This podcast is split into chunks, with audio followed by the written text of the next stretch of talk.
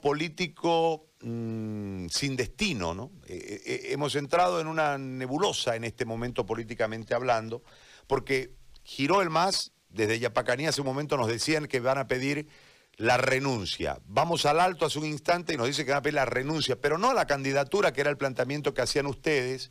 Ustedes digo porque todos terminaron más o menos coincidiendo en el mismo discurso de que la candidato no le permitía a la presidente generar gestión. Eh, hoy el movimiento al socialismo y sus grupos afines capitalizan ese escenario y generan en una, en una pedido de renuncia a ella y al gabinete. A ella me refiero a la señora Presidente Áñez.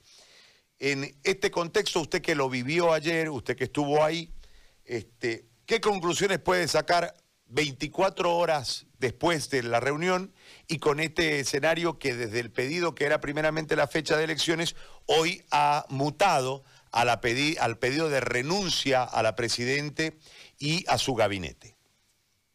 Muy buenos días, Gary. Saludar al pueblo cruceño, al pueblo boliviano en los nueve departamentos y agradecer por, por este medio por el cual podemos llegar a todos los bolivianos para poder dar a conocer la posición de líderes, candidatos que hoy estamos en estas elecciones y que obviamente también debemos nosotros dar nuestra opinión. Y es por eso precisamente nuestra preocupación frente a, los últimos acontecimientos que ha acaecido que realmente este, esta movilización, estos bloqueos han causado más de 30 víctimas por el tema de que no pudieron llegar los oxígenos, medicamentos y que gente inocente ha muerto en los hospitales a raíz de este tipo de eh, acto criminal, delincuencial, que realmente ha cobrado vidas. Es por eso que hemos asistido eh, y que asimismo hemos dado a conocer a la presidenta todo este tipo de opinión de los sectores sociales, porque Pambol tiene y representa al sector cooperativista minero de Bolivia, puesto que nuestro candidato a la presidencia es el máximo ejecutivo de los cooperativistas mineros de Bolivia, y que así también tenemos sectores sociales desde los pueblos indígenas, originarios campesinos, gremialistas, transportistas. Somos una nueva fuerza, fuerza política de organizaciones sociales, lo cual quiere decir que no solamente el movimiento al socialismo tiene organizaciones sociales, sectores del pueblo, y eso es lo que hemos ido a dar a conocer, la voz de una parte del pueblo. Pero mira, Gary, nos hemos encontrado en principio frente a un gobierno transitorio que lamentablemente no tenía ni siquiera agenda. Por eso ocurrió lo que ocurrió y que eh, hemos dado nuestra opinión abiertamente los candidatos presidenciales.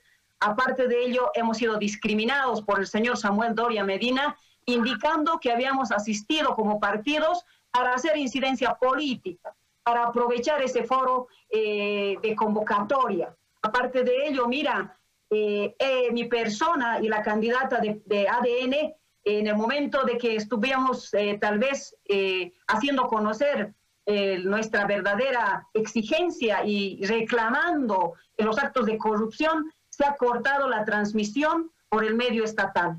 Entonces, imagínate, no hay una libertad de expresión. ¿Para qué nos convoca la presidenta y todo su gabinete si van a cortar y ocultar al pueblo boliviano lo que nosotros queremos expresar? ¿O es que hay una discriminación a la mujer boliviana por ser candidata, sea presidencial o vicepresidencial? Es algo que nosotros lo denunciamos públicamente y rechazamos esta actitud del gobierno transitorio de la señora Yanine Áñez.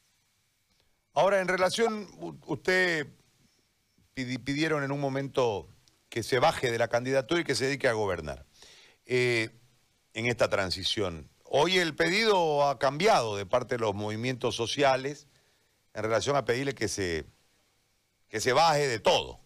Eh, ¿Qué piensa usted, señora Ruth? Eh, ¿Se mantiene en la posición de ayer? ¿Cuál es la posición que ha tomado hoy?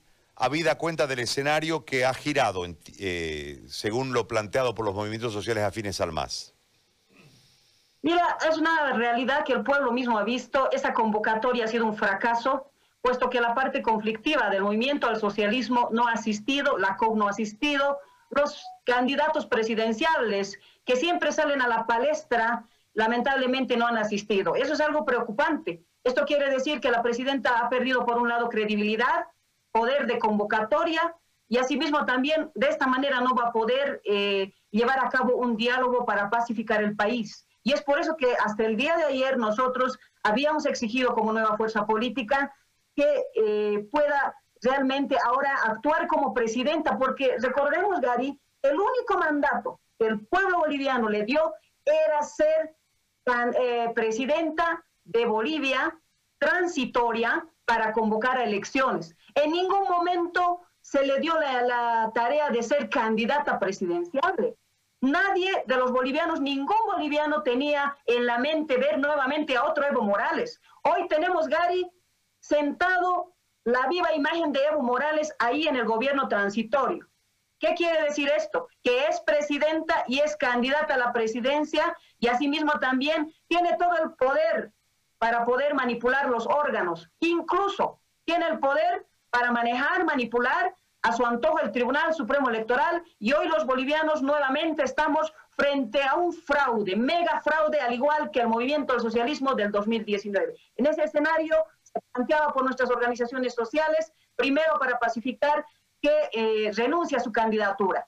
Pero ahora, de ayer a hoy, obviamente ha cambiado, hay más movilizaciones, más conflictos. Nuestros sectores sociales, especialmente los cooperativistas mineras, que son a nivel Bolivia, ya han sacado pronunciamiento, incluso el día de ayer en puertas de Palacio ya han dado conferencia de prensa indicando que si la presidenta realmente no pacifica o intento de pacificar, no agota el diálogo, ya están preparados para salir a desbloquear desde el Departamento de la Paz. Esto conllevaría a un enfrentamiento. Ahí están los activistas Santa Cruz, Cochabamba y otros departamentos que también ya han indicado que se están eh, organizando para poder desbloquear. En ese sentido, lo que tiene que hacer la presidenta, tomar una decisión y para pacificar, en principio para nosotros, ya es renunciar públicamente a su candidatura y en ese escenario seguramente los sectores sociales le exigirán lo que tú acabas de decir, posiblemente ya este otro escenario de que tenga que renunciar incluso a la presidencia, pero es un escenario que también pone en peligro a Bolivia porque estaríamos hablando de quién asumiría en este escenario. Entonces es algo muy delicado, pero yo creo que se debe ya plantear una mesa de diálogo inmediatamente. Una pregunta. ¿Qué es más peligroso en este momento? Eh, ¿La fecha de elecciones por el coronavirus? ¿O el retorno del MAS al aparato ejecutivo en Bolivia? Mira, Gary, realmente para nosotros el peligro es pues que retorne la dictadura al cual hemos sido sometidos durante 14 años los bolivianos. Y aparte de ello, quienes realmente hemos luchado por la democracia, estamos en peligro porque lo que va a haber es persecución, cacería, a gente inocente que lo único que ha hecho es realmente luchar por la democracia. Es muy peligroso que retorne el movimiento al socialismo con el señor Evo Morales y eso creemos que todos los bolivianos no queremos. Ahora le hago una, una consulta porque hace rato yo preguntaba, no sé si usted lo sepa, entiendo que usted es representante de las esposas de los policías.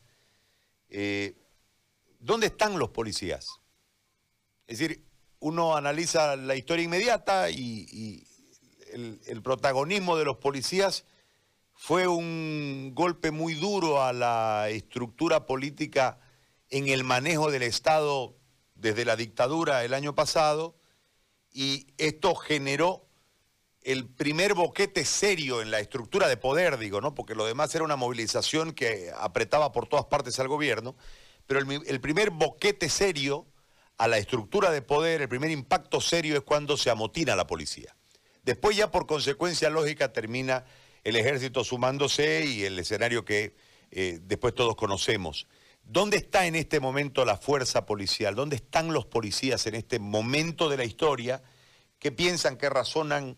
Este, eh, eh, ¿De qué lado están? El peor escenario, el que lamentablemente usted ve, creo con mucha claridad, que es que terminemos enfrentados ciudadanos contra ciudadanos, es el peor escenario.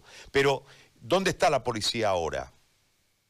Mira, Gary, en este momento la policía está al medio, igual que el pueblo boliviano. Porque el policía es padre, es hijo de ese sector social, porque los policías son parte de este pueblo. Y por eso precisamente el día de ayer hemos dado a conocer a la presidenta que si se llega a un enfrentamiento va a enfrentar padres con hijos, va a enfrentar entre hermanos, porque el hermano de un policía es pues parte de la, sociedad civil, que también pertenece a OTBs, FEJUVES, sectores de, la misma de distritos. Y cuando sale este enfrentamiento, con dolor hemos visto que realmente han perdido incluso familiares de los mismos policías. Por eso ha sido nuestra preocupación de agotar todo el diálogo. Y nosotros hemos ten, tenido un Congreso Nacional incluso el día eh, sábado, en el cual han mostrado la familia policial esa preocupación. Hoy los del MAS han amenazado con quemar las casas de los policías, con marcar las casas de los policías. Estamos volviendo al 2019 donde la peor parte la llevan los policías. En ese sentido, por eso precisamente mi persona el día de ayer, como representante de Asociación Nacional de Esposas de Policías, también he dado a conocer a la presidenta en ese escenario, que realmente hoy está la policía y el pueblo al medio, y no queremos ese enfrentamiento. En ese sentido, la policía, siendo parte de ese pueblo, es lo que pide. Pide la pacificación, piden ya no más derramar sangre, pero sabemos también que conforme a la Constitución tienen que cumplir la orden instruida desde el gobierno y de los jefes del alto mando policial para poder restablecer el orden. Pero esperemos que se agoten todas las mesas de diálogos para no llegar a estos puntos. Señora Ruth, yo le quiero agradecer por el tiempo que nos ha prestado para conversar en esta mañana. Ha sido muy amable, muchísimas gracias por el diálogo.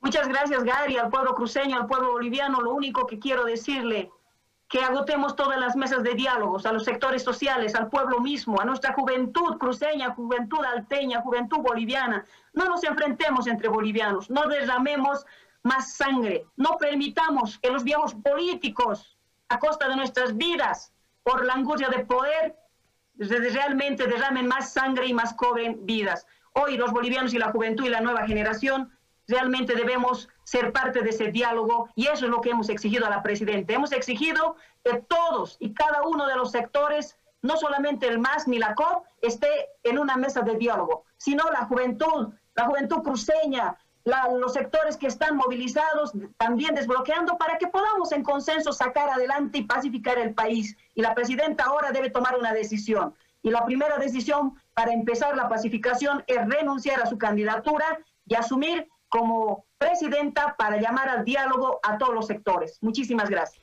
Muy amable. Era la candidata a la vicepresidencia por Pambol, Ruth Nina, que participó ayer del, eh, de la convocatoria de la presidente, ¿no?